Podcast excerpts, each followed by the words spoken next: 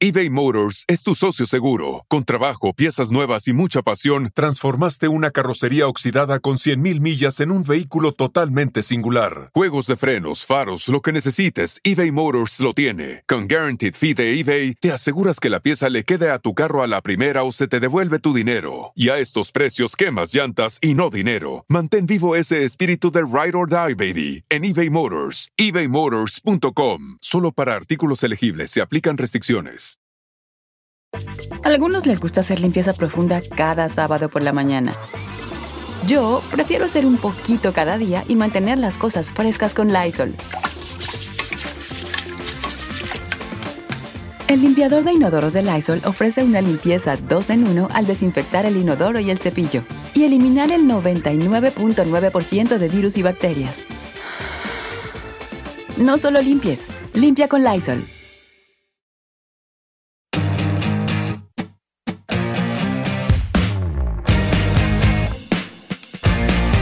Yo siempre, o estos últimos años, he escuchado mucho la palabra mindfulness, ¿no?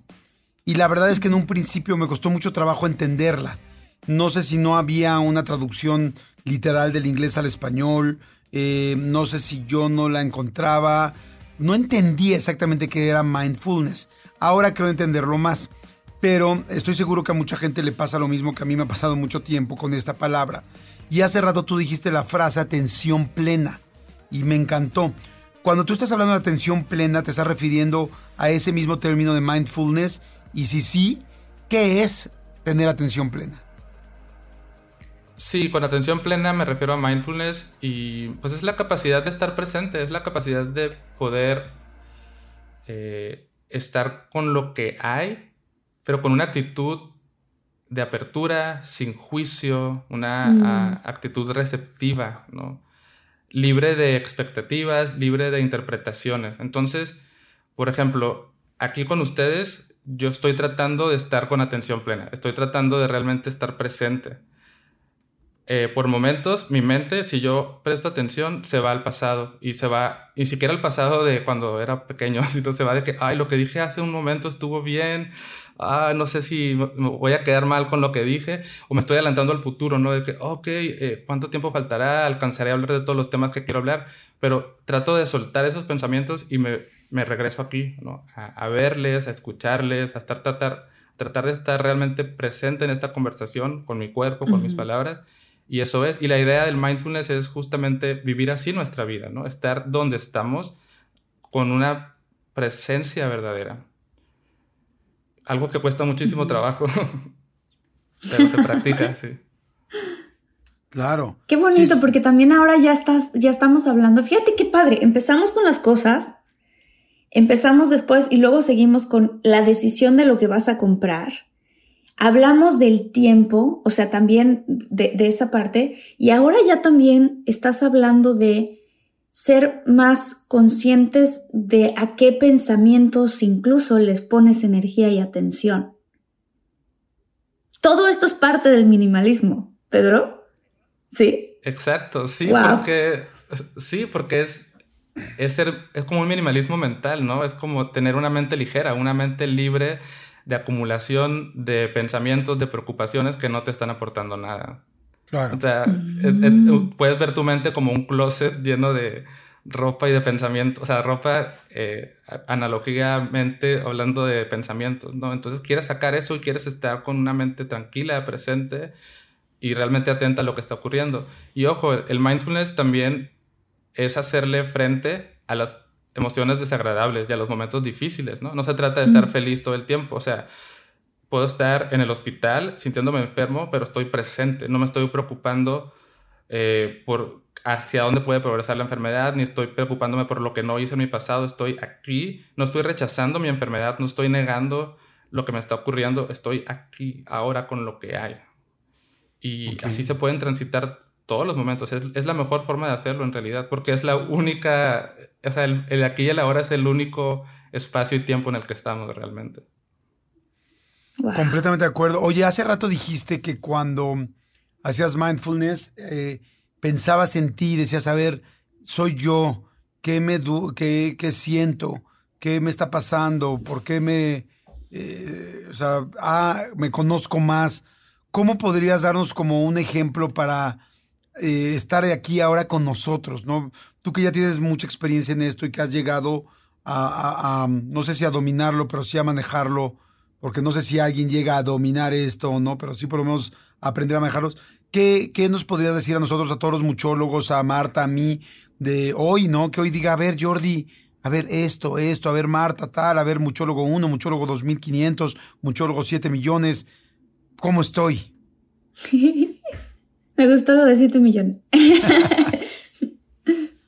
lo mejor que podemos hacer es eh, tomar conciencia de la respiración y del cuerpo, ¿no? O sea, siempre me gusta decir que vivimos del cuello para arriba, o sea, toda, toda nuestra vida transita acá, en el pensamiento, en la cabeza.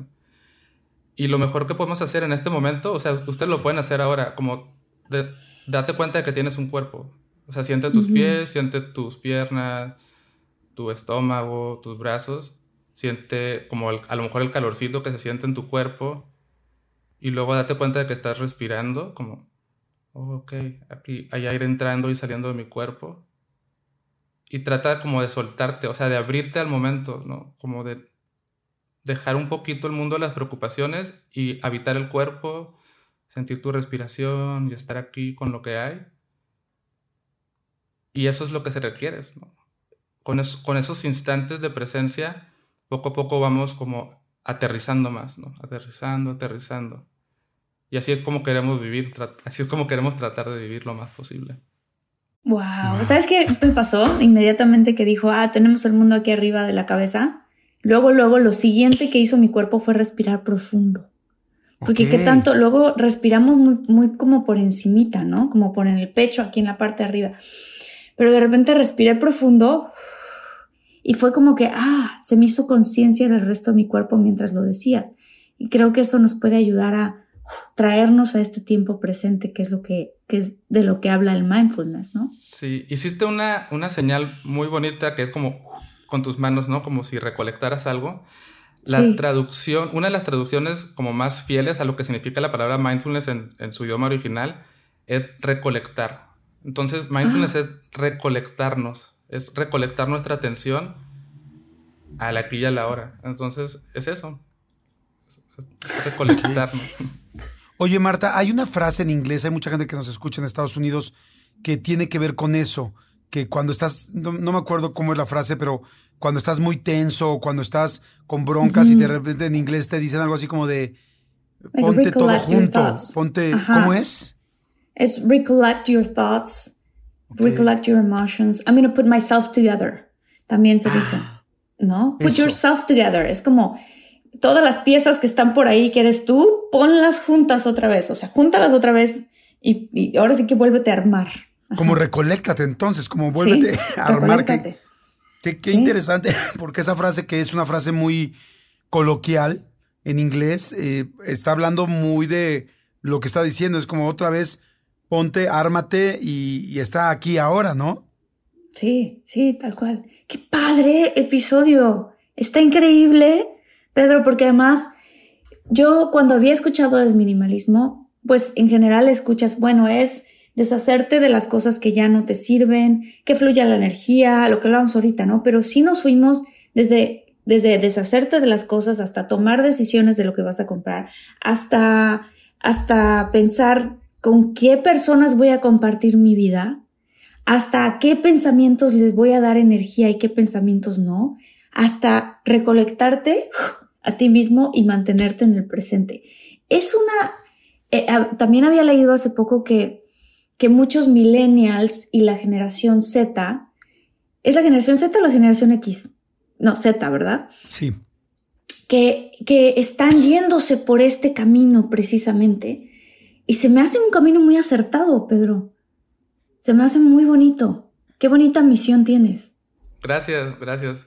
Eh, yo también me, me, siento como muy contento de compartir esto porque fíjense que yo me, me, empecé a sentir más cómodo cuando llegamos a la parte de la mente, ¿no? Porque es ahí donde yo en este momento de mi vida he encontrado realmente esa paz de la que obviamente me llevó en un inicio el deshacerme de cosas, pero eventualmente terminamos ahí y yo encantado de poder compartir ese, ese punto al cual se puede llegar, porque creo que nos puede dar mucha paz a cada persona y luego también como colectivamente, ¿no? Cuando te empiezas a juntar con gente que se siente ligera, que se siente tranquila, tú te empiezas a sentir mejor, eso se contagia y ojalá que los muchólogos empiecen también a, a vivir así, ¿no?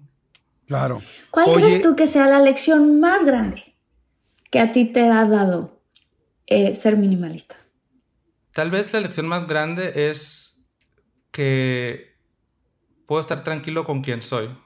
O sea, es como ah, lo que soy en este momento es suficiente. Está bien. Wow. Es eso. Oye, ¿y algo que quisieras mencionar para cerrar este episodio? Nada, que se tomen un respiro, que después de escuchar eso eh, se sienten un ratito, que dejen un poquito el celular, que respiren, que bajen a su cuerpo y estén un ratito con ustedes, que se den un abrazo y que se mm. digan que son suficiente y ya con eso basta. Eso, eso que acabas de decir, se me hace hermosísimo.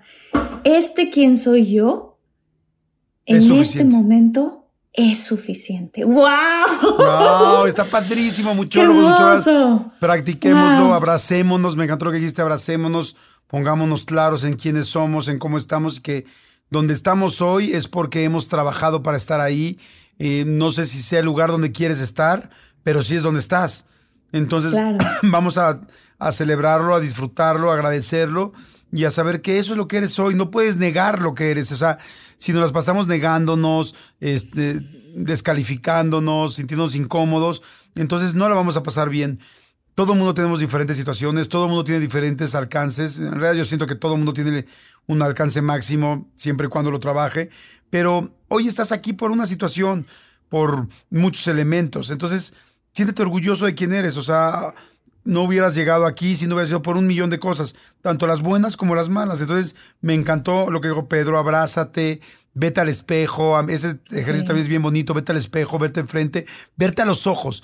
Yo les pido, véanse hoy a los ojos en el espejo de su casa, del baño, y quédense viendo un minuto a los ojos, un minuto tú, tú a ti, y di, este soy yo, esto es lo que hay, y esto está perfecto, esto es perfecto y es perfecto para hoy. No significa que no quieras ser más mañana o que fuiste, o ni tampoco que, que, cargues con si fuiste menos ayer o no. Es, este eres hoy y esto es lo que tienes y esto hay que disfrutarlo. Porque solo tienes hoy, en realidad no sabemos qué va a pasar mañana, como lo decíamos. La mayoría de las personas que ven este tipo de temas, ¿no? O que lo ven con libros de, de superación personal, que por ejemplo ahí ponen a Wayne Dyer, ¿no?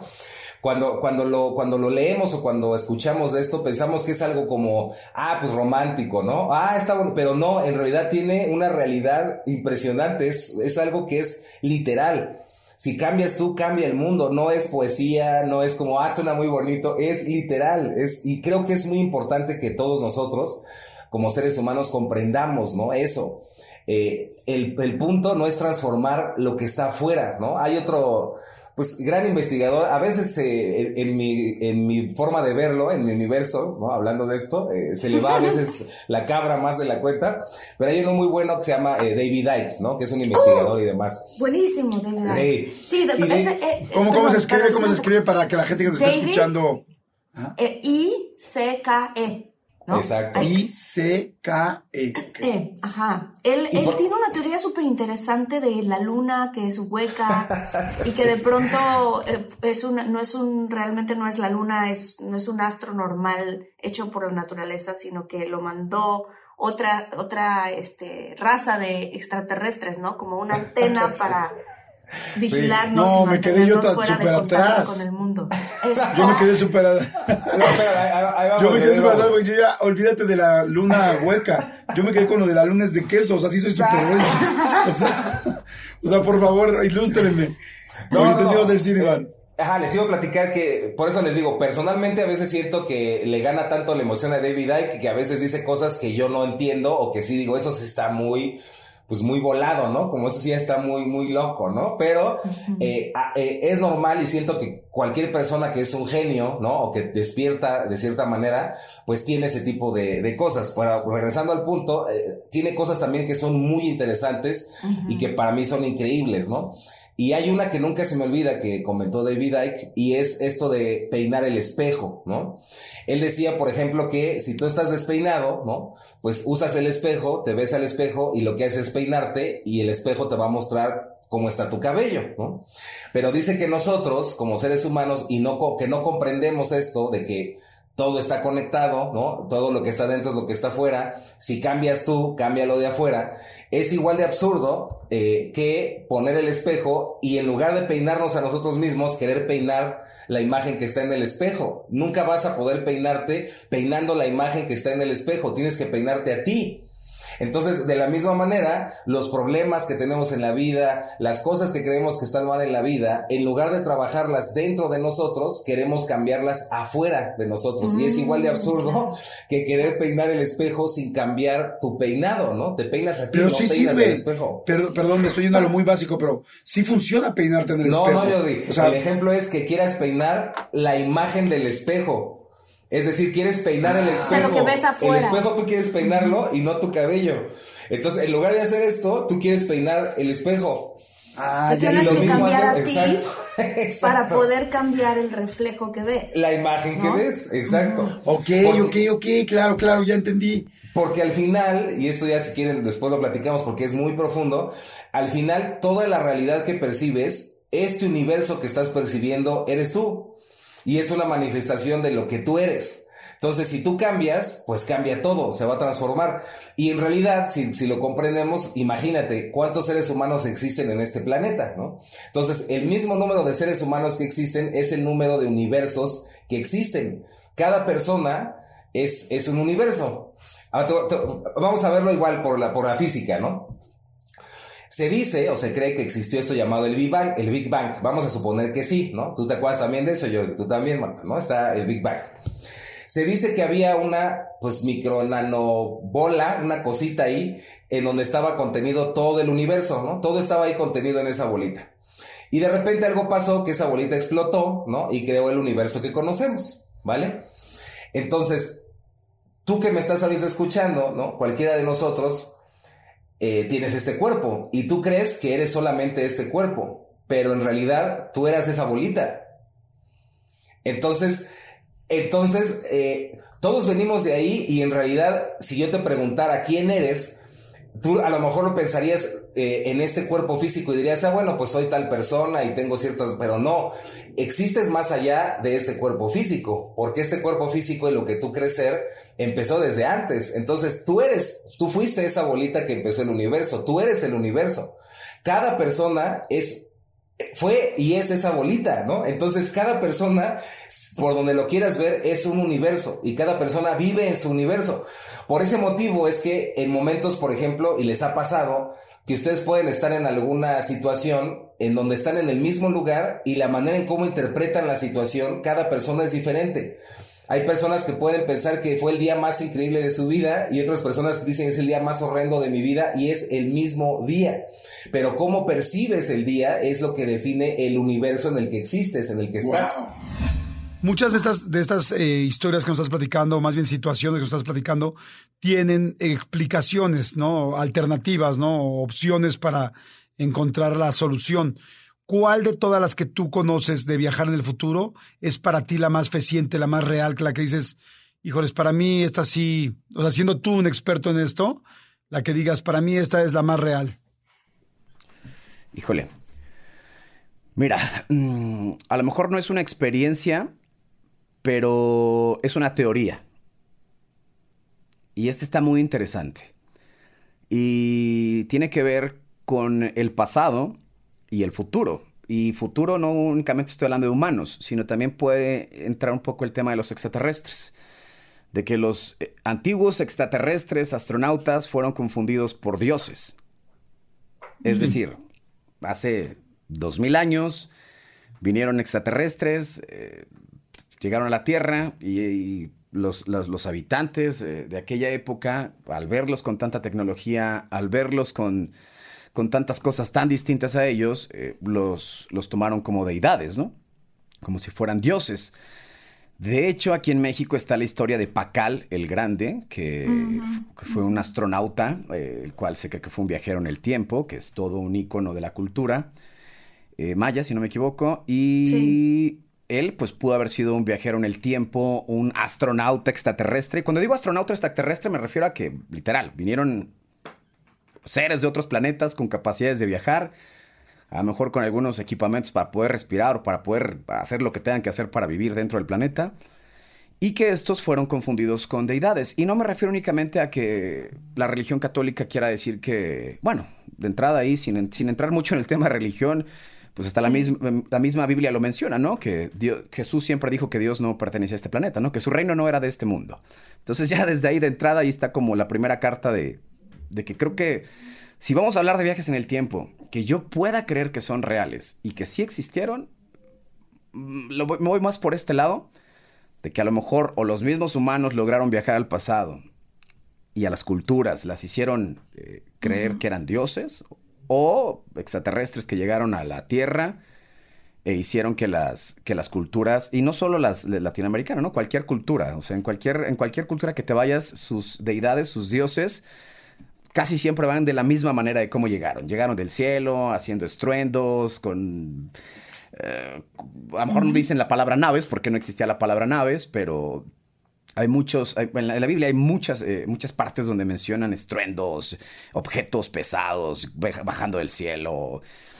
Creo que esa sí sería la parte más, eh, si le buscamos como congruencia a las historias de viajeros en el tiempo, que podría ser real, ¿no? Humanos viajando al pasado, haciendo que las culturas crean en ellos como deidades, ofreciéndoles cosas que no existían en ese tiempo y que hacen que crean. Es como ahorita, si baja una nave con, no sé, tecnología, nanotecnología y no le enseña y todo, no, hombre, pues, son humanos del futuro o son dioses, ¿no? Porque esto no existe para nosotros y sería, sería ilógico verlo. Yo creo que esa sería como la prueba, para mí, más eh, creíble, si le busco ahí cómo analizarla, de que o, los viajes en el tiempo se hicieron de esta manera o eran extraterrestres que llegaron a la Tierra y hicieron todo lo que hoy conocemos en día, o, que vivamos como conocemos hoy en día. Wow.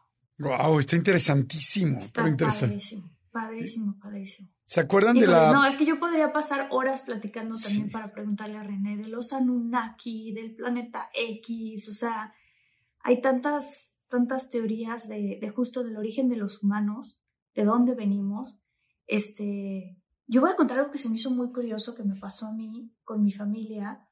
Em, nosotros heredamos una Biblia que heredó mi bisabuela y en la Biblia decía, utilizaban la palabra Elohim. ¿Tú sabes algo de esto, René? O sea, en vez de, en vez de Dios creó al cielo y la tierra, etcétera, etcétera, decía Elohim creó al cielo y la tierra. Y cuando tú investigas qué significa la palabra Elohim, la palabra Elohim significa aquellos que vienen del cielo. Y me acuerdo que me explotó la cabeza porque fue así de... ¡Wow! ¿Qué? O sea, me dieron ganas de, no sé si mi tía Lola o alguna de mis tías tiene esta Biblia, tengo ganas de pedírselas para tomarle una foto, porque es una Biblia antigua y claro que han habido muchas ediciones de la Biblia y todo, ¿no? Pero se me hizo muy interesante que, que, que utilizaba la palabra Elohim y que la descripción de eso era aquellos que vienen del cielo. Y oye, ¿y nunca le preguntaste a un teólogo si antes en algún momento... no. Está interesante, ¿eh? Elohim está, está muy interesante. Yo también cuando vi, por ejemplo, todos los eh, ahorita que decías de Pacal, Pacal, me imagino que estás hablando de esta imagen maya donde se ve que está como en una nave, como en una nave espacial en, Chiapas, que yo este, no me acuerdo si lo he visto físicamente o solamente en libros, de cómo pues está, pues sí, como supuesto eh, indígena, eh, bueno, no indígena, sino más bien con rasgos indígenas, pero está montado como en una nave espacial y con un casco y con jeroglíficos distintos a lo que se comunicaba en el maya. Y dices, esto es una nave y un, pues sí, un extraterrestre o una persona viajando al espacio de los indígenas. Y es algo además era muy alto. Ah, era mucho más alto que el resto de la gente. Y llegó a enseñarles cosas de, del espacio y de, ¿cómo se llama?, de astronomía. ¿Es astronomía o astrología? Astronomía, Es, eh, astrología son las estrellas. Sí, astrología. Astrología. Este, y, que, y, que, y que también, y que vino y que después se fue. Igual, al, cielo y dijo que iba a volver. Y ya nunca volvió, ¿no? Híjoles, está interesantísimo. Yo le pediría a todos los muchólogos y muchólogas que nos están escuchando que si lo pueden ver en YouTube, esto como para la gente que nos está viendo, este, escriban los comentarios de a dónde irías tú y qué harías. Y me gustaría que termináramos rápido nada más este episodio con eso, con esa pregunta, con esa respuesta de nosotros. Tú, eh, Marta, tú, René, ¿a dónde irías y por qué? O sea, ¿qué harías, no? Y yo con mucho gusto les contesto la mía. Tú, Marta. Si yo pudiera viajar en el tiempo, yo iría a dos momentos diferentes. Uno, iría a la época de Cristo, tal cual, para poder estar ahí, conocerlo, conocer a los discípulos, ver qué pasó, o sea, como eso se me haría fabuloso. Como el libro Caballo de Troya, ¿no? Ajá, tal cual. Este, y si fuera el futuro, sí me gustaría ir unos 100 años después a ver qué ha pasado con el planeta. Ok, tú, René. Pues fíjate que yo creo que la época de Jesucristo sería lo más interesante para muchas personas, eh, mencionaba el libro de Caballo de Troya de JJ Benítez, no sé si ya tuvieron la oportunidad de leerlo. yo nunca lo he leído, pero es famosísimo, ¿no? Famosísimo, y, es un libro que Benítez te dice, si tú quieres creer que es ficción, pues adelante, pero te estoy diciendo que esto es real, ¿no? Y todo comienza en una historia con un noticiero de Jacobo Saludowski aquí en México. O sea, está muy interesante. Pero él, eh, en, esta, en esta historia viajan a la época de Jesucristo. A mí también me gustaría eh, ir a lo mejor no intervenir. Eh, por ejemplo, Marta mencionaba, yo quisiera conocer, yo mantendría ahí como la raya. Aunque sí, me gustaría mucho. No te vayan a embarrar, ¿no? No te vayan a embarrar. ah, este cabrón es amigo de Judas. No, no, no, espérense, espérense, espérense. Oye, al rato, al rato regreso y Jordi me entrevista y me hace confesar algo. Entonces, como que Sí, mantendría la raya ahí y sería una época tal cual. Aunque también eh, a veces lo, lo, como muy romántico y me gustaría regresar, por ejemplo, a la época donde mis papás se conocieron en la misma ciudad y yo estar ahí, ¿no? O sea, como muy al estilo de Back to the Future, de Volver al Futuro. O sea, no intervenir tampoco, porque se supone que no puedes intervenir. Pero sí me gustaría, ¿no? Como andar en esa época y, regresar a, a lo mejor a hacer actividades que hoy ya no puedo hacer, ¿no? te digo que trabajé 20 años en la radio, me gustaría regresar a los 80s, ¿no? Y meterme a trabajar en una estación de radio de rock y que me toque poner por primera vez November Rain o esas power ballads al aire, que pues ya lo traes bien este, masticado del futuro, pues convertirte como en un Howard Stern, ¿no? Por traer ya predicciones del futuro. Pero al futuro sí no me gustaría, ¿eh? Ese sí me da miedo. No me da miedo porque no me gustaría, no me gustaría toparme con algo que no quisiera ver? Ah, a mí me gustaría ir a la época de adolescencia de mis papás.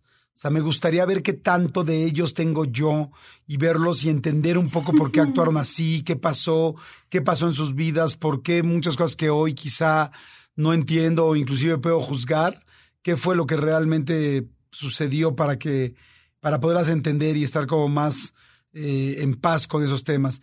Y al futuro sí me gustaría ir pero me gustaría ir más allá de mi descendencia. O sea, no me gustaría ir para ver a los hijos de mis hijos todavía, por ejemplo, porque entonces podría saber qué pasó, si murió alguien muy joven, si murió alguien muy... O sea, Ay, qué fuerte eso. Nada que, me, nada que me afectara. O sea, yo me iría más años. O sea, me iría unos 200 años y, y me gustaría saber de qué cosas va a ser, la, o sea, que, cuáles van a ser las situaciones verdaderamente catastróficas que estamos creando ahora para ver si de alguna manera yo pudiera regresar a poder hablar con gente, eh, líderes grandes mundiales, o encontrar la manera. A mí siempre me ha gustado la mercadotecnia, puedo decir.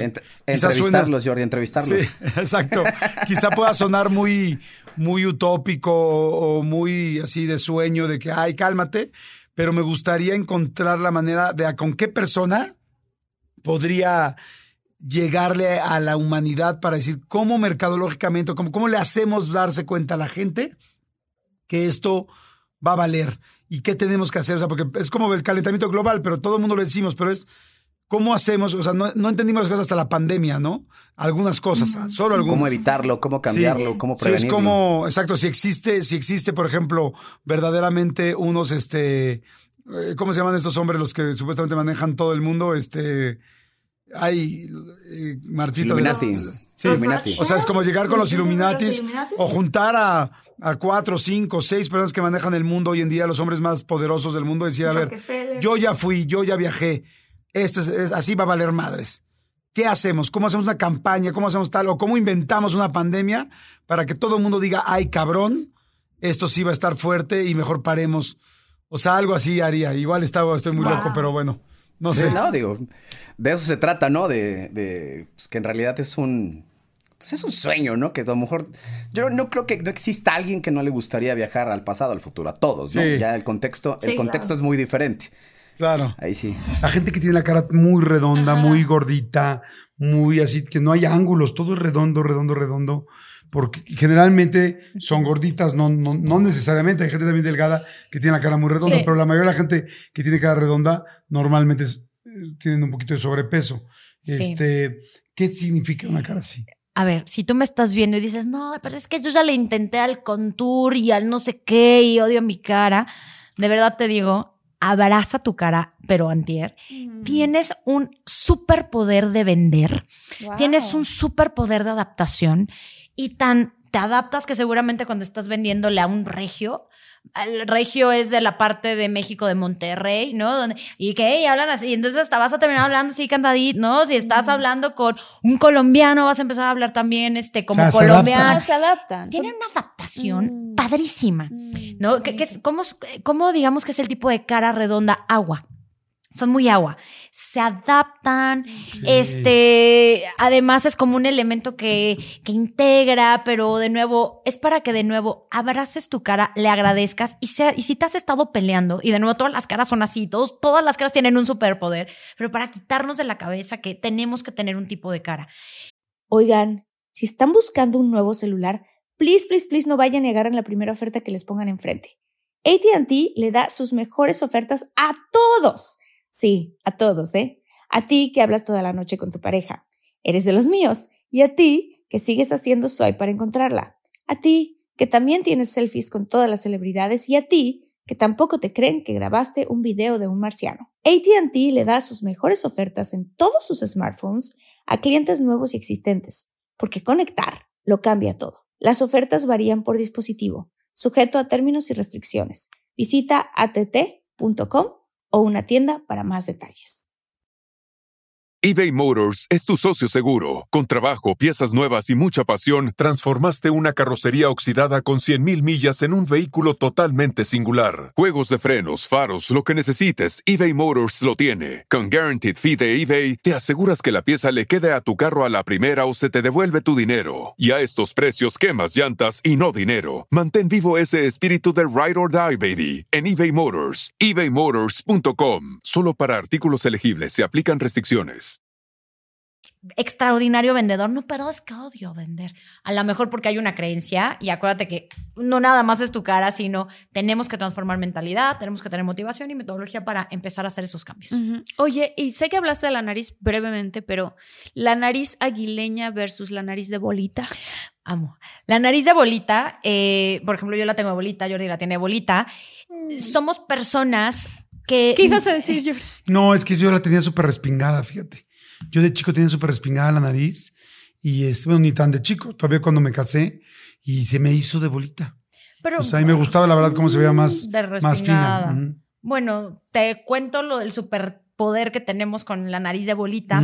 Somos personas que nos va a gustar mucho la parte estética y eso también es como una invitación a que utilicemos la parte de la expresión para empezar a canalizar todo lo que sentimos. Entonces, si te gusta pintar, si te gusta escribir, si te gusta... Más allá de lo artista, nos habla de mucha creatividad, pero de nuevo es una necesidad de expresar lo que sentimos y sobre todo cuando estamos como muy sobre, este, estamos como sintiendo mucho, sí o sí los de la nariz bolita, hagan alguna manualidad o algo como para canalizar todo eso. Pero sobre todo tenemos una necesidad importantísima de que nuestro entorno esté estéticamente muy lindo. Ok. Y bueno, claro. es hermoso, es hermoso tu lugar, ¿no? Gracias. La Oye, parte sí. este, aguileña es gente innovadora, es gente líder. Y acuérdense, este, primero de. Normalmente las narices aguileñas vienen en narices grandes. La nariz grande, híjole, como que tiene la energía de pasarla mal a pesar de, es gente muy resiliente. ¿Pasarla mal o pasarla bien? Pasarla mal, ¿sabes? Porque imagínate que vives en el frío y entonces tuviste que eh, caminar no sé cuánto, entonces tienen esa resistencia, tienen mucha resiliencia. Las narices más chicas, pues vivimos en clima muy lindo, entonces así como, ay, no, no, no, ¿para qué piensas hablar? Mira, manzana, ya, mañana vemos lo demás, ¿no? Entonces, no, es, no somos O sea, es tan gente que es como más luchona. más luchona y entonces como que está acostumbrada a batallarle un poco más y eso entonces hace que pues tenga más, digamos que aguante, pero no en el mal sentido. Las narices entonces aguileñas van a ser gente que va a buscar siempre la disrupción. Entonces se vuelven gente muy líder, se, se vuelve gente que ya no quiere a lo mejor tanto el 1, 2, 3, entonces va a querer el 8 y luego el 3 y después el 4 y después el 1 y después el 10. ¿Y tú cómo? Y lo intentan y es, ¡ah! y entonces viene a revolucionar. Entonces gente como muy, de nuevo, innovadora y tiene mucha fuerza y, y entonces esa fuerza hace que defienda esta parte disruptiva. Ok. Oye, las orejas. Las orejas, es que es de mis facciones, bueno, es que toda la cara es de mis facciones favoritas, pero las orejas tienen un montón de información. Está ahí tu infancia, que para mí se me vuelve clave para entender tu mapa, tu camino dorado. Wow.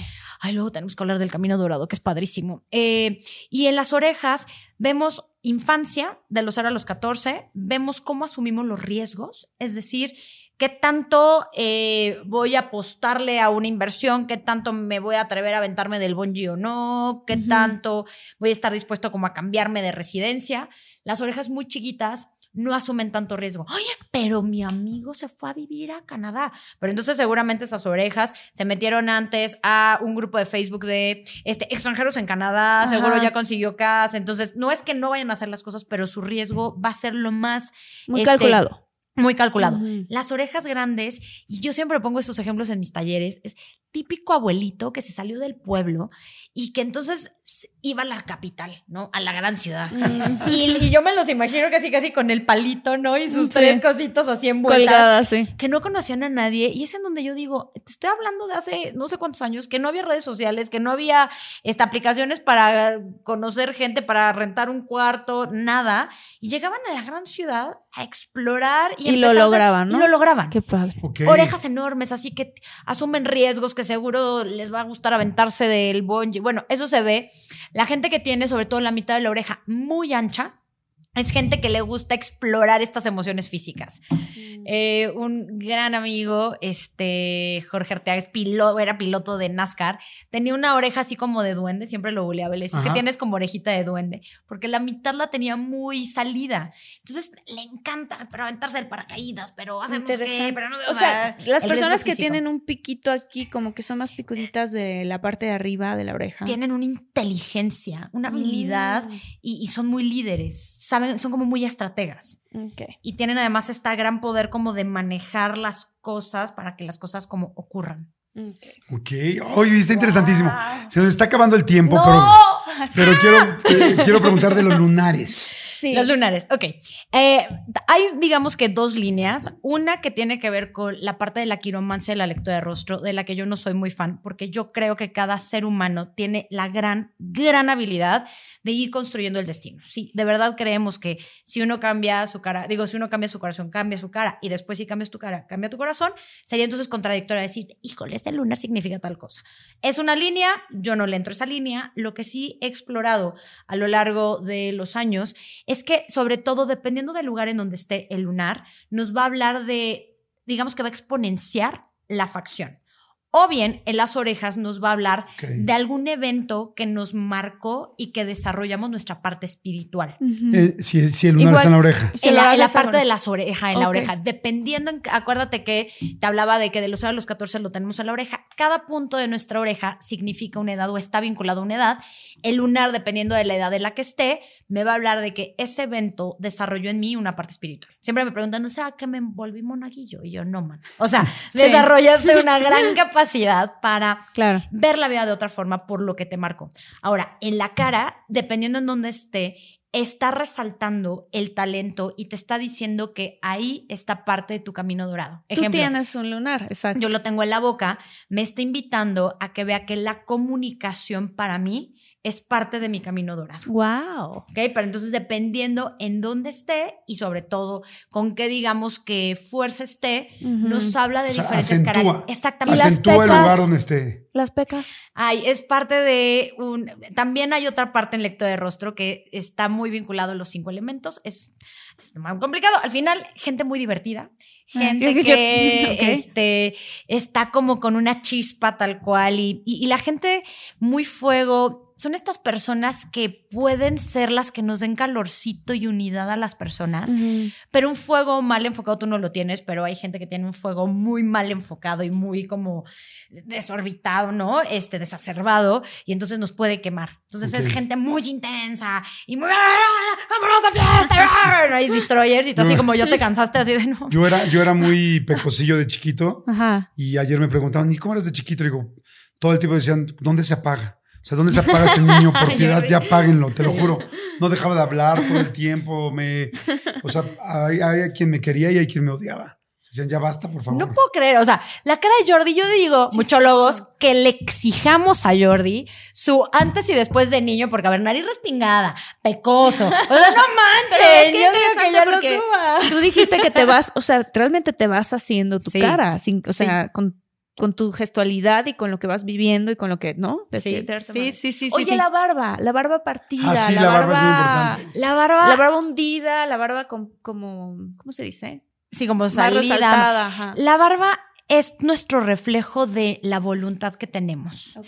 Y la voluntad para el cerebro humano es una posibilidad. Si tú ves, los bebés siempre nacen sin barba.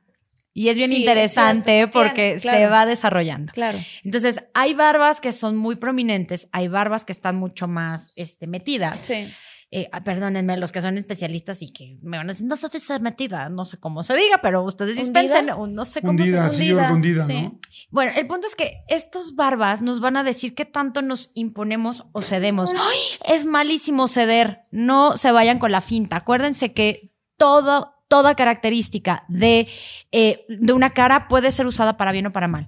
El ceder puede ser extraordinario conciliador o negociador. Entonces se vuelve estas personas que como yo puedo dar un pa- dos pasitos para atrás o así, híjole, voy a poder generar unas conciliaciones y unas negociaciones increíbles. Entonces no se vayan con la finta de palabritas que socialmente hablando o en, el- en nuestro imagina, bueno, en nuestra cultura se pueden percibir como negativas. La gente, eh, las barbas muy salidas, gente que tiene mucha voluntad y que se va a buscar imponer y que también va a querer salir adelante. Eh, la barba partida es una característica de personas que en la parte no tan linda van a estar el aplauso y el reconocimiento. Si lo trabajas, te va a decir que necesitas crecer tu misión de vida y estar expuesto a más personas. Ok. Entonces, dependiendo sobre todo del resto de tu cara, te va a decir un mensaje o el otro. Y para mí siempre va a estar presente en gente que sí o sí va a tener reflector. ¿Y por qué va a tener reflector? Porque tiene algo importante que decir o tiene un talento que mostrar. La barba partida. La barba partida. Eh, ¿Qué otra ver, cosa me hiciste? Eh, qué bueno que lo logramos. Venga, Jordi. Ve la nariz. Jordi. Sí la tenías mucho más, Sí este... Ahorita se los voy a enseñar aquí a las cámaras. Mucho más respingada. Sí, totalmente. Pero ¿te acuerdas lo que te decía de la, de la Sí. nariz de presentador de noticias? Ajá, él la tiene. ¿Qué es la nariz de presentador de noticias? Luego que Jordi nos preste así esa naricita suya. Es gente que tiene esa gran capacidad de, de detectar.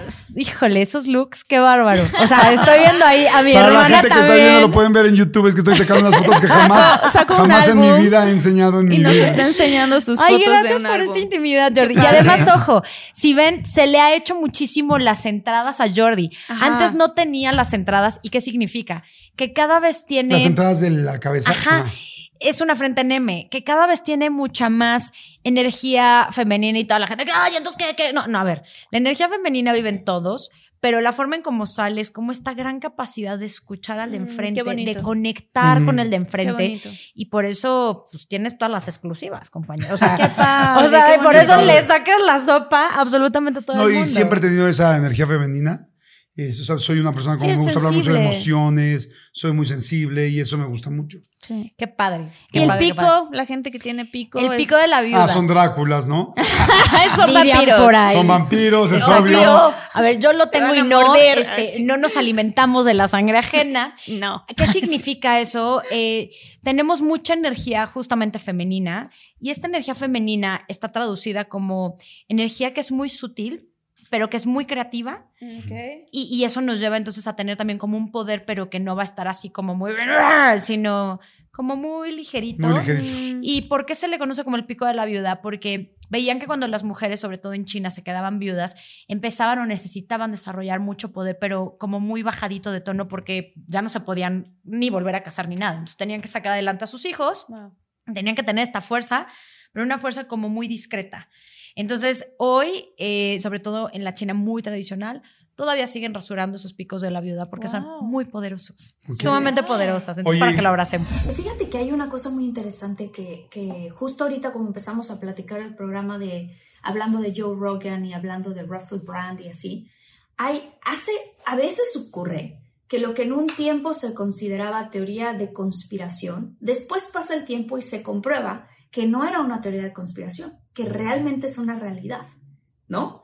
Este, por ejemplo, eh, el caso es este de la teoría de la conspiración, supuestamente que ya no es teoría de conspiración, del nuevo orden mundial, que dicen que los Illuminati están tratando de acomodar el mundo para que exista un nuevo orden mundial. Hoy en día, literal, este, hay un, hay un foro que se hace en Davos, que es Ajá. el este, Foro Económico Mundial, en donde se reúnen los máximos dueños de las corporaciones más grandes, Jordi. Yo tengo un video bien padre que habla de eso, que se llama El Gran Reset, Ajá.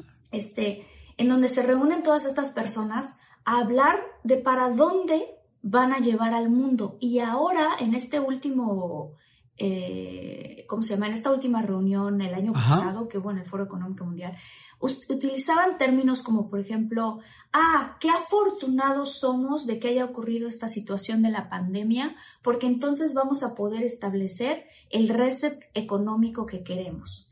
Y el mismo Schwab, que es uno de los fundadores de este Foro Económico Mundial, habla abiertamente, así con todas sus letras, de eh, eh, el nuevo orden mundial.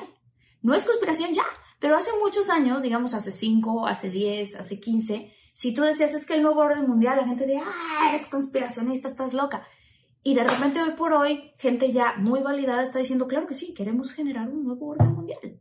Entonces, es muy interesante todos los hilos que se mueven detrás, económicos, este, de todas las cosas que luego estamos viviendo hoy en día. Muy interesante, Jordi. Sí, la verdad sí, hay, hay, hay algunas teorías que son muy, muy interesantes. Esta de los Illuminati, pues yo creo que es una de las más famosas y las que todo el mundo dice quién es Illuminati. Inclusive hay nombres, ¿no? Que dicen tal persona es Illuminati, tal persona, tal, tal. O sea, porque yo me quedé en la parte básica ahorita que dije lo de los empresarios, pero ya hacer un nuevo orden mundial ya significa de un millón de cosas más allá, desde qué necesidad. Por ejemplo, ¿ya has visto esto eh, de la... Ay, ¿cómo se llama, por favor? Ay, no me acuerdo eh, ahorita cómo se llama, pero que ya se están vendiendo eh, inmuebles en la red, ¿no? En este mundo paralelo, en este mundo En paralelo. el metaverso. En el meta, exactamente, en el metaverso, discúlpame. Sí, en sí. el meta. En el meta, y ya se están vendiendo propiedades y ya se están vendiendo las obras de arte, porque verdaderamente lo que nosotros vimos en un programa como The Matrix, o que vimos todavía mejor en una película como Ready Player One. ¿Viste Ready Player Sí, One por o no? supuesto, claro que sí. Donde realmente pues ya el mundo está hecho pomada. Sí, se y supone adentro- que estamos en un mundo virtual, ¿no? O sea, que te pones unos este, lentes especiales y Sí, una entras- corredora abajo, Ajá. una corredora, cosas que puedes mover al lado, todo sen- sensores en todo tu cuerpo, en todas las el traje que trae especial y entonces estás en otro mundo, ¿no? Estás literal en otro en un metaverso, en otro en otro universo, universo, sí, donde es mucho más bonito, donde tú puedes arreglar lo que quieras, donde puedes comprar miles de cosas, donde puedes comprar skins, donde puedes comprar armas, donde puedes estar jugando un Halo o puedes estar armando una cosa gigantesca en Minecraft o puedes estar enamorándote de alguien eh, vía este mundo. Pero bueno, este mundo ya Facebook ya lo ya lo inventó. Ya, ya lo O sea, está creando y ando, o están sea, empezando a vender propiedades dentro de ese metaverso y te está pidiendo Facebook que tú generes tu avatar hoy ¿no? Y que y esa, e, es, impresionante porque en ese, en ese foro económico mundial que te estaba diciendo, obviamente Zuckerberg está ahí, incluido en ese grupo de gente que dicen, a ver, ¿a dónde vamos a llevar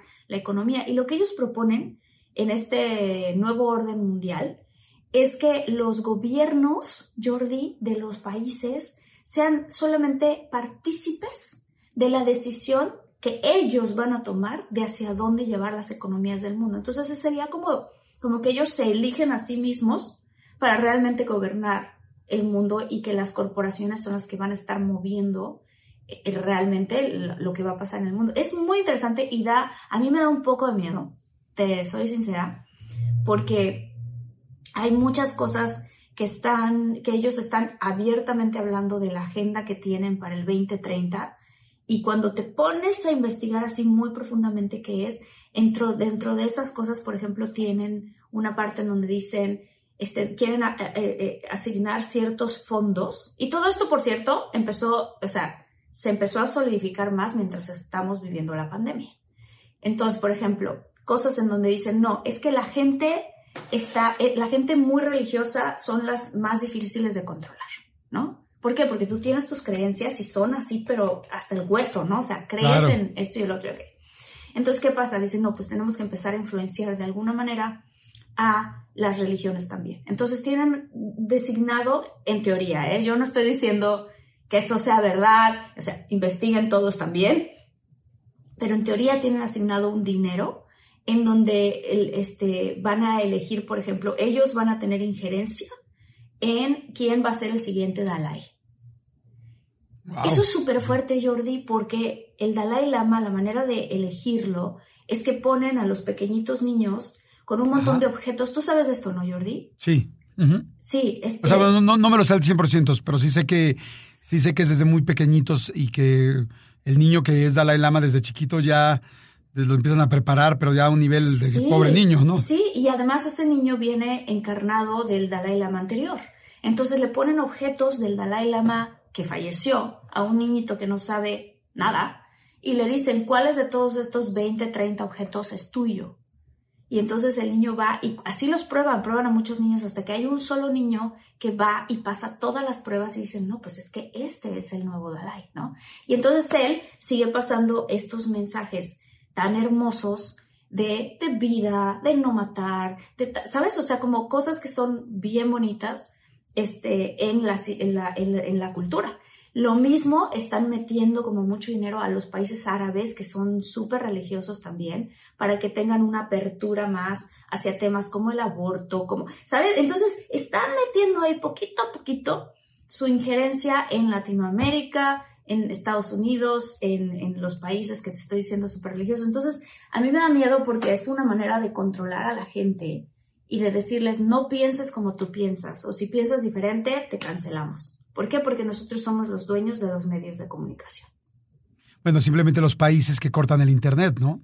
Los países que cortan el Internet, pues ahí queda muy claro que es que entre más información y más cultura, pues hay eh, más independencia y más poder de la gente, la gente se empodera. Entonces, se esa es una historia de toda la vida. Perfecto. Bueno, te comento si querés eh, algunos de los casos que más común me ha llegado a la consulta. A la consulta me ha, me ha solido llegar muchos casos, por ejemplo, de sobrepeso. El sobrepeso tiene que ver con un conflicto relacionado a la protección, ¿sí? A, ¿La protección? ¿Cómo la protección? Un, conflicto, por ejemplo, en el cual alguien se siente desprotegido o abandonado, se siente solo. Los animales, por ejemplo, un animal que nace en la naturaleza y pierde a su madre, queda solo e indefenso en la naturaleza a peligros del predador. ¿Qué hace ese animal? Habrán observado que los perros, los gatos, cuando se sienten atacados, ¿qué hacen? Inflan los pelos. Si Los osos se paran en dos patas. Los pájaros abren sus alas. ¿Cuál es el sentido? Me hago más grande porque estoy solo, no tengo quien me ah. Y necesito impresionar. Nosotros, los seres humanos, hacemos exactamente lo mismo con las grasas. Necesito impresionar al atacante. ¿Por qué? Porque me siento solo. Ahora, hay una cosa muy importante a tener en cuenta. Los animales se enferman por conflictos reales que viven en el momento. Los seres humanos nos podemos enfermar por un conflicto simbólico. ¿Qué quiere decir? Que un animal, como decía, se adapta, por ejemplo, cuando verdaderamente es abandonado. Ahora, yo en la biología me puedo adaptar no porque mi madre o mi padre me hayan abandonado, sino que puede ser que mi madre y mi padre trabajan mucho y yo me siento abandonado. Mi madre tiene que cuidar a su madre y no está nunca en casa. O tengo, ¿saben dónde se ve mucho también? En familias donde hay 8, 9, más de 10 hermanos. Mamá no llega a atender a todos. Siempre hay uno que se siente abandonado. Entonces, no es que mi madre me abandonó, sino que yo me sentí abandonado. Entonces, podemos decir que es un conflicto simbólico, una emoción en la que yo me sentí. No quiere decir que pasó de verdad. ¿Sí? Entonces, ese puede ser uno de los ejemplos. Después me suele llegar mucho a la consulta dolores de cabeza, dolores de huesos, eh, cervicales, algo que se ve muchísimo también. Por ejemplo, todo lo que tiene que ver con el sistema locomotor nos habla de conflicto de desvalorización, ¿sí? sentirme no apto en lo que hago, en el movimiento. Bien, es muy en los conflictos de comparación, cuando me comparo con el otro, se ve mucho en los deportes también. He atendido deportistas también que vienen a la consulta y se ven estos conflictos de compararse quizás con otro deportista. Eh, Daniel Gambarte, mi profesor con el que yo estudié, siempre decía, si viviéramos en una isla desierta, no existirían los dolores de huesos ni los dolores de músculo. ¿Por qué? Porque no habría con quién compararnos. Pero como muchas veces está la comparación ante los demás, ahí están la, cuando aparecen las desvalorizaciones, van a parar, por ejemplo, a los huesos, los músculos, tendones. Por ejemplo, los dolores de espalda, los dolores de rodilla. Hay mucha gente que nos duele la espalda. ¿Significa esto o tiene algo en específico si es la espalda alta, la espalda baja?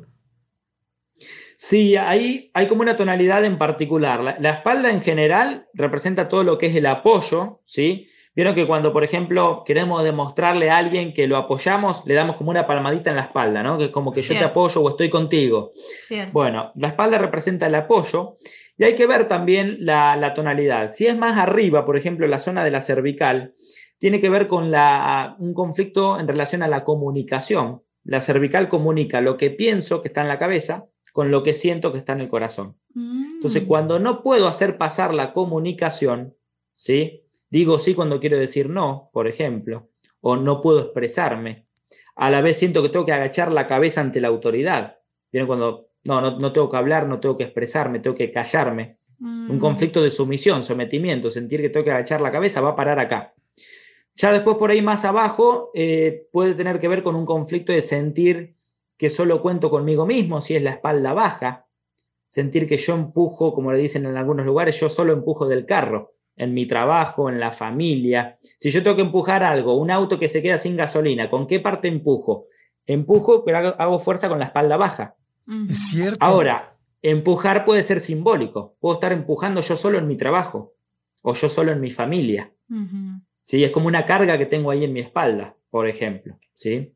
eBay Motors es tu socio seguro. Con trabajo, piezas nuevas y mucha pasión, transformaste una carrocería oxidada con 100.000 millas en un vehículo totalmente singular. Juegos de frenos, faros, lo que necesites, eBay Motors lo tiene. Con Guaranteed Fee de eBay, te aseguras que la pieza le quede a tu carro a la primera o se te devuelve tu dinero. Y a estos precios, quemas llantas y no dinero. Mantén vivo ese espíritu de Ride or Die, baby, en eBay Motors. ebaymotors.com. Solo para artículos elegibles se aplican restricciones.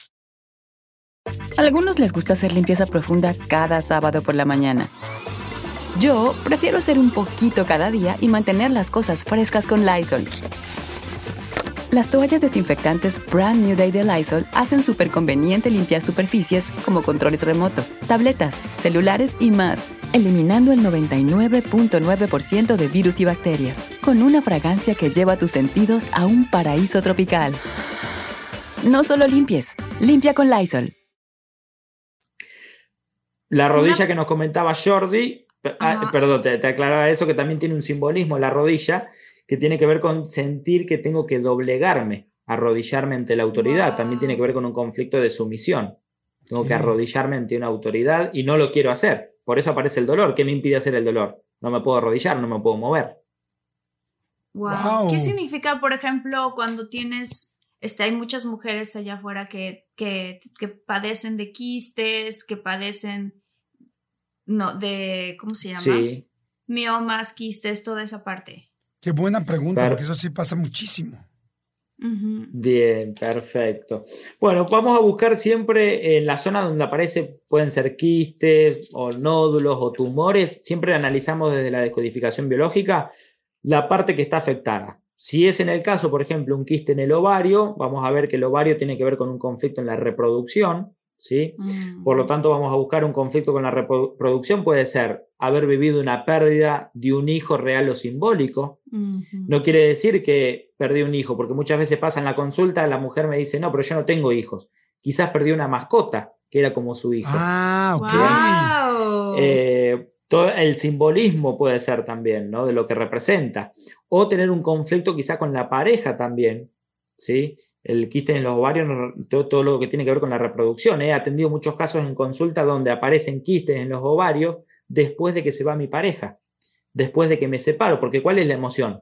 No voy a poder tener hijos ahora que, teníamos planeado tener hijos y ahora que mi pareja se va, es como que pierdo ese plan de tener hijos, por ejemplo.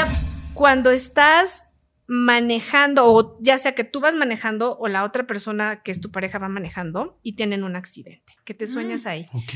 El, el auto, el, el auto, eh, sí, es la evolución. Ah, la y es el lugar que compartes, ¿no? Entonces, si tú ves un auto, este, que va alguien de los dos va manejando, pero tienen un accidente, choca, es porque esa relación en el lugar que está no está evolucionando y se va a estrellar, se va a terminar. Y puedes terminar viviendo, valga la redundancia, con esa persona 30 años, pero con una, un tema ya deshecho. O si vas en el coche y quieres subir una cuesta arriba y el coche nomás no sube.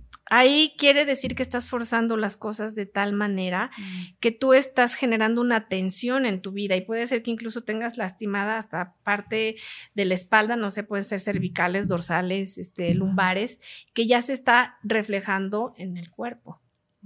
Sí. Ok. Sí, sí, sí. Y ibas a preguntar de Ah, qué? sí, de, de arañas. Arañas y Sueñas ratas. con arañas y aparte ratas. Ah. Las arañas están increíbles. Si suenan, sueñan arañas, la verdad es que pueden levantar los brazos al cielo y ¿En decir serio? qué padre. es Ah, ¿en abundancia. serio? Araña. Yo pensé entonces que la era popó malo. no. Pero ¿qué pasa si la araña te muerde?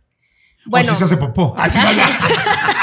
ya. O sea, los que quieren a fuerzas ya ahí están muy específicos. ¿no? Bueno, las arañas Hacen su nido. tejen, hacen su nido y es de lo más resistente. Entonces, economía sólida, si la araña te pica, quiere decir que tú tienes la capacidad de poder crear tu propia economía, que algo que tú haces en la vida real, no sé si, si eres una persona que teje, que borda, que hace cosas con madera o que... Algo manual. Algo manual, lo puedes llevar a un plano tan alto que puedes vivir de eso de una manera muy decorosa y muy holgada.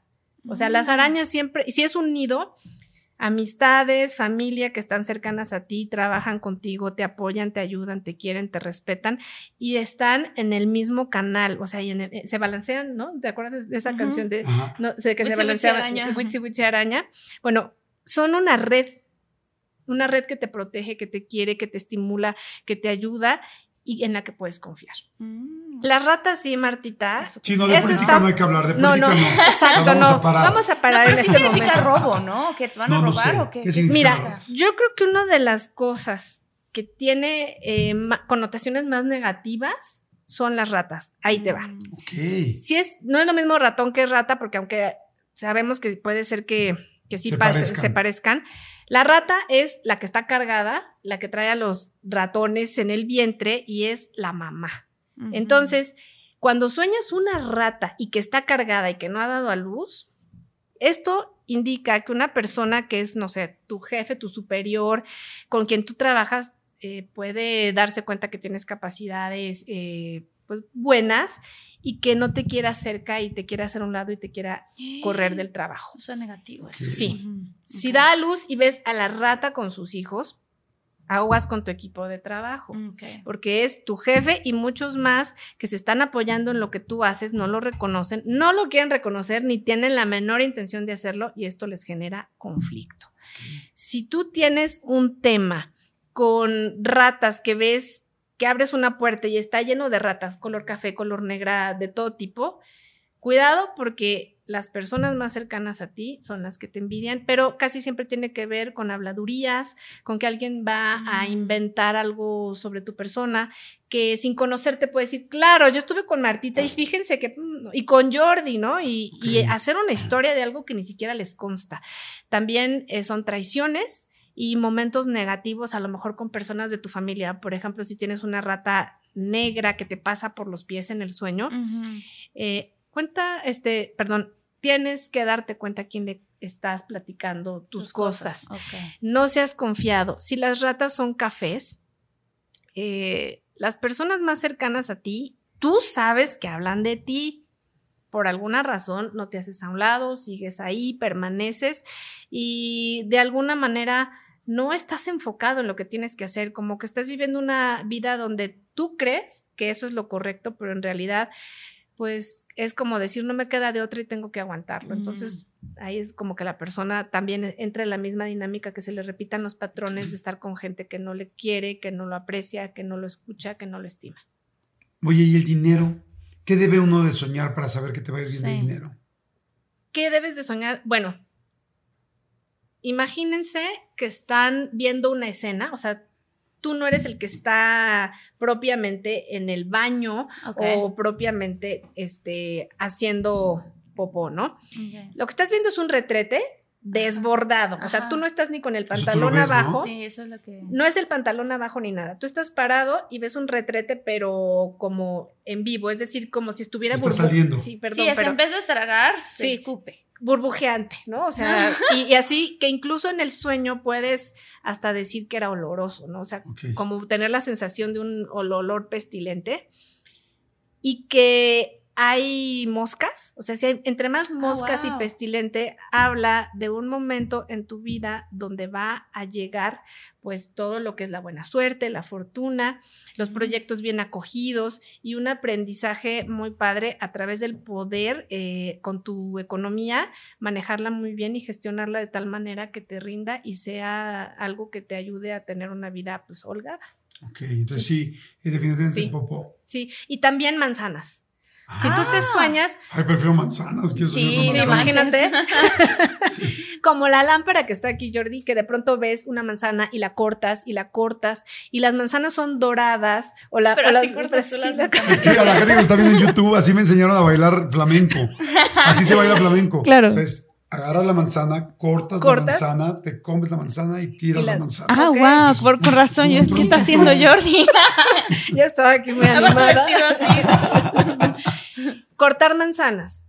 Las manzanas son de súper buena suerte, pero también eh, te indica que vas a digerir problemas de una manera rápida y efectiva. ¡Ay, qué interesante! cómo, Se, cómo se ingieren las manzanas. Exacto, o sea, te llega una situación imprevista, tú digieres el evento, tienes la sabiduría para hacer lo propio y sales de ello. Pero las manzanas rojas son economía y muy buena salud. Y las manzanas doradas es que de pronto alguien del pasado llega y te dice, Martita, yo te debía esto, o Martita, ¿sabes qué? Esto es como una herencia, o Jordi, te dejaron esto, un muchólogo que te adoraba en Suiza y mira, ve nada más lo que, lo que hay en este banco. O sea, eh, las manzanas son buenas. Son buenas, y son dinero que no es tuyo. ¿Qué? ¿No te sabes ese one apple a day? Ah, one apple a day. One apple a day. keeps, the doctor, keeps, the doctor, away. Este, y las olas gigantes, yo he tenido sueños así. O sea, que estás parado en la orilla y que sabes que viene una ola y viene.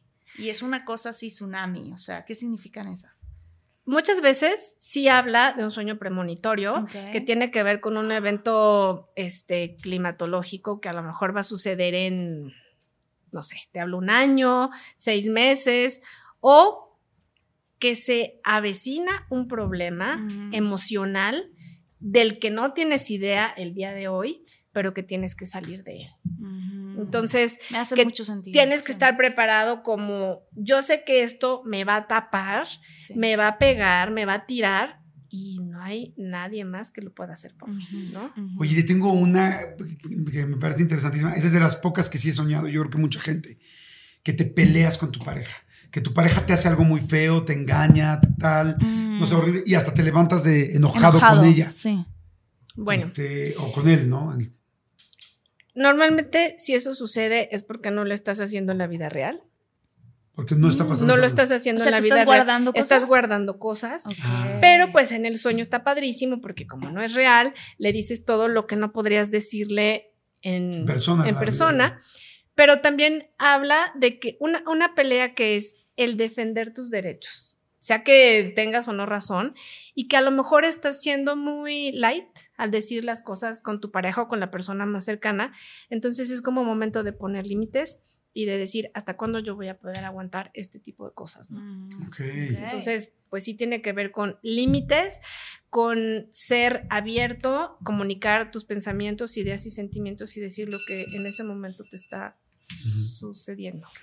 Cuando sientes que se te sube el muerto. Ah. El parálisis este de sueño. Sí, o no poder hablar. Ajá. Yo, yo soñaba mucho, de los pocos sueños que me recuerdo muy recurrente, es no poder mover. O sea, es que me voy a pelear y no puedo, y mis, y mis golpes salen lentos, así como Ah, yo he lenta. soñado eso y también. yo ¡ah! quiero pegar y no puedo. Eso es lo que, eso es lo que más, eso es lo único que recuerdo que sueño yo. Y decías tú, el no que. Mm. Sí, no que estás dormido y parece que te despiertas y empiezas a, así como que hasta a gritarle a alguien porque no te puedes mover y nadie te escucha.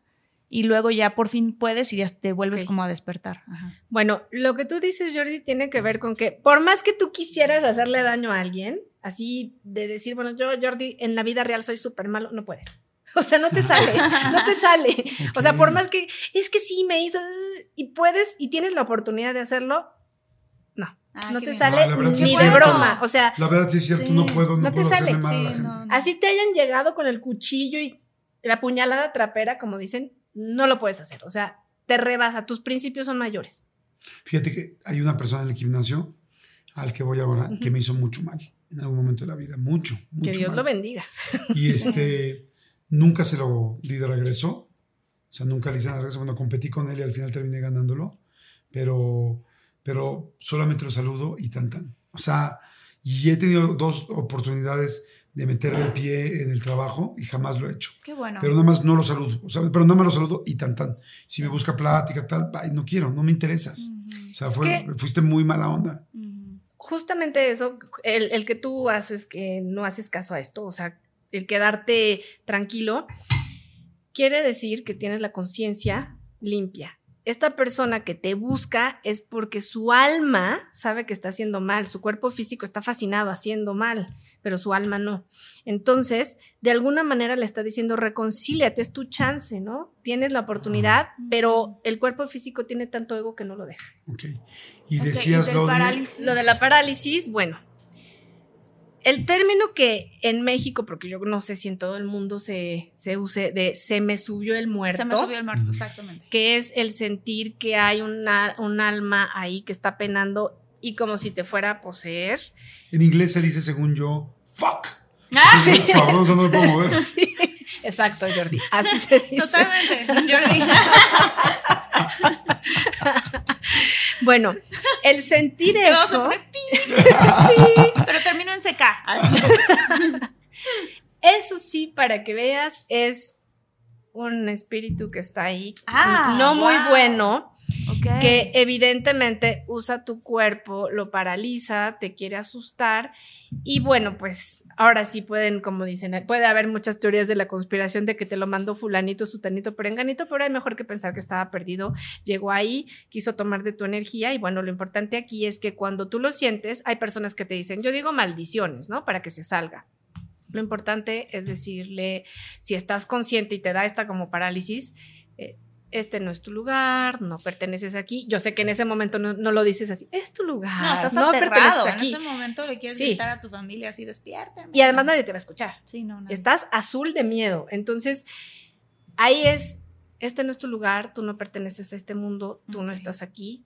En este momento yo protejo mi globo de resonancia magnética, no puedes entrar a mi cuerpo y empiezas a hacer cualquier tipo de oración que tú, Mm. eh, o sea, que a ti te funcione, en la creencia que tengas, en la religión que practiques, si es algún símbolo de Reiki, chucurrey, chucurrey, lo que sea, este, o simplemente algún mantra, algo que para ti sea, este, vamos a decir, en, en tu y creencia, tranquilizador y que te dé paz.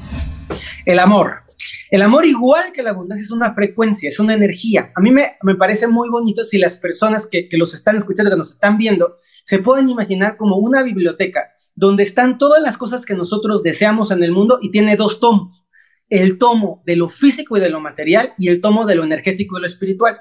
El amor, yo puedo pensar, el amor es una pareja, el amor es un beso, el amor es una boda, el amor es una camita con dos personas ahí empiernadas.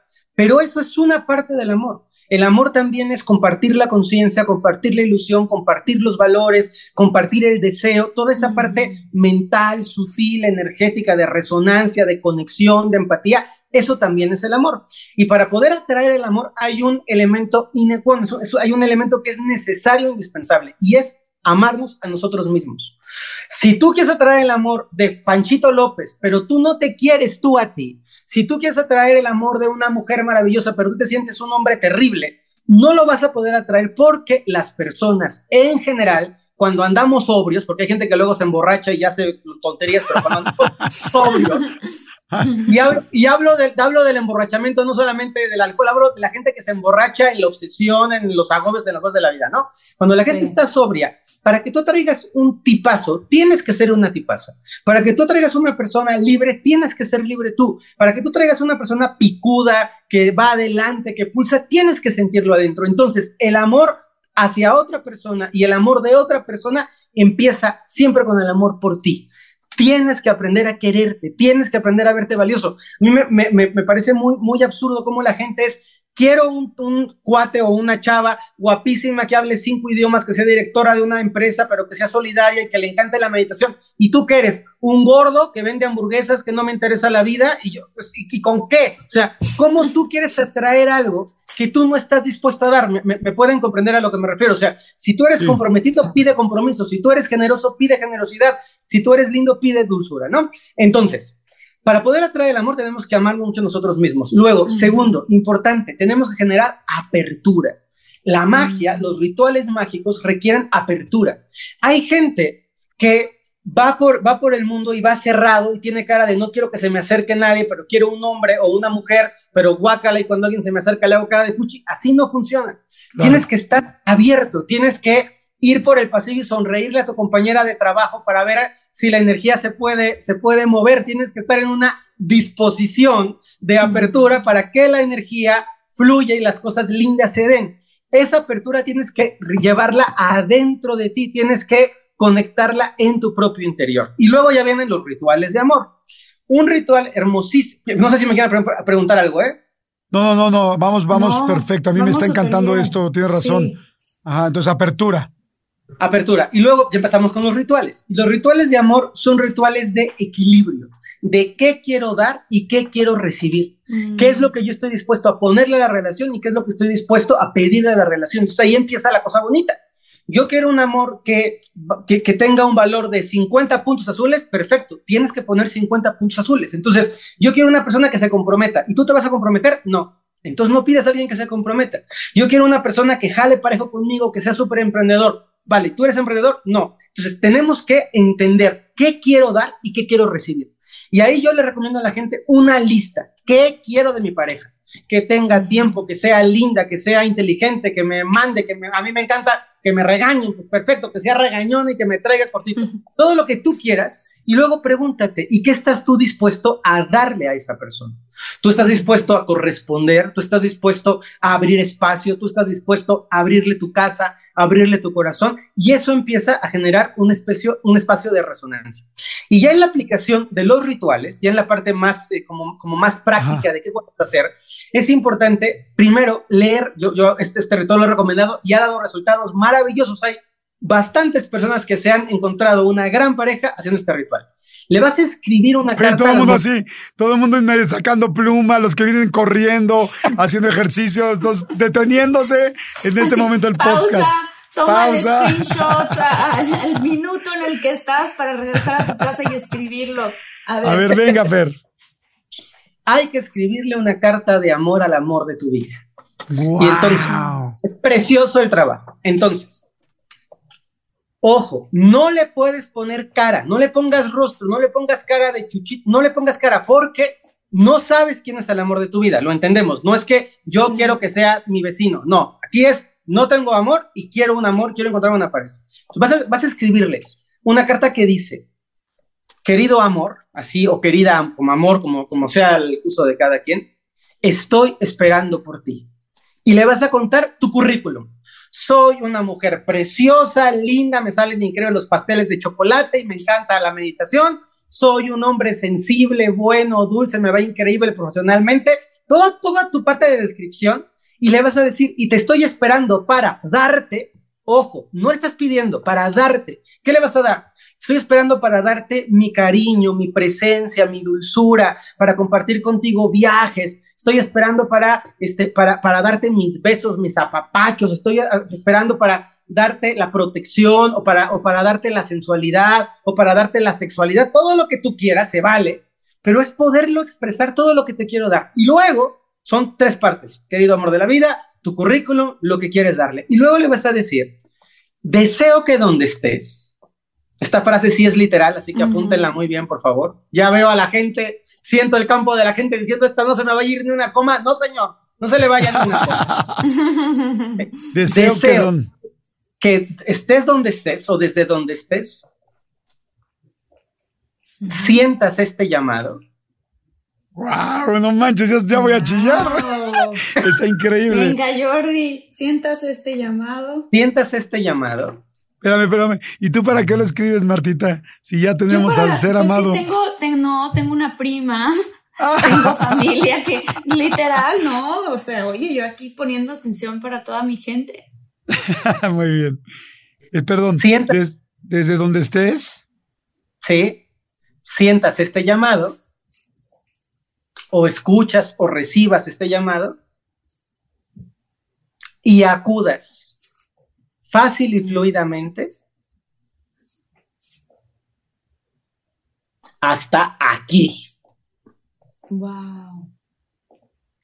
Y al final, importante, es un ritual de apertura. Ajá. Ok. Yo te sabré reconocer y tú me sabrás reconocer. Ay, no manches, está increíble. está fantástico, qué emoción. O sea, te digo algo, esto, esto me encanta para una película.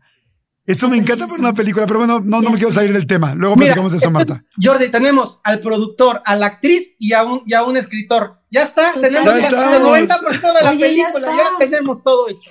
Oye, ¿cuál fue la última parte? Eh, espero que acudas fácil y fluidamente hasta aquí. Yo te sabré, reconocer. Y tú me sabrás reconocer. Porque esto es importante a veces pedimos el amor y no lo sabemos reconocer. Y entonces, no, ya lo encontré, ya lo vi, ya sé que es celo de ella, véngase para acá, mi rey o mi reina, o lo que sea de cada quien, a, papacho para acá.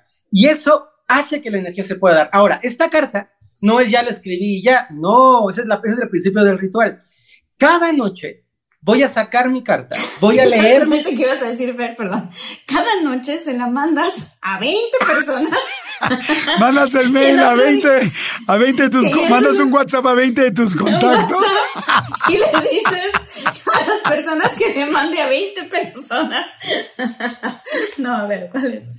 Esto, esto iba después, esto iba después cuando el comercial era escrito por Free Block, entonces ya para tener más publicidad, pero eso, pero eso no, no iba a tocar ahora. Bueno, cada noche vas a tomar la carta y la vas a leer en voz alta. ¿Por qué en voz alta? Porque a nivel energético quiero que me escuche. Mm. ¿Ok? Y después de leerla, tomas tu carta, la pones junto a tu cama donde vas a dormir y pides, sé que estás pensando en mí. Eso lo vas a hacer por 28 días. O sea, dices al final, sé que estás pensando en mí. Sí, sí, sí. Es, es empezar a traerla mentalmente. Y les prometo, ¿eh? o a traerlo y les prometo que funciona. Es impactante porque lo, que es lindo de entender, y esta es como una parte mucho más eh, metafísica, pero es una parte preciosa, tengan certeza, el amor de tu vida también te está buscando a ti. Si tú eres el amor de su vida, él es el amor de la tuya, se están buscando los dos. Lo que pasa es que no se han dado cuenta. Entonces, cuando logramos hacer esta alineación mental, las cosas fluyen y es una magia y una belleza preciosa que se puede dar.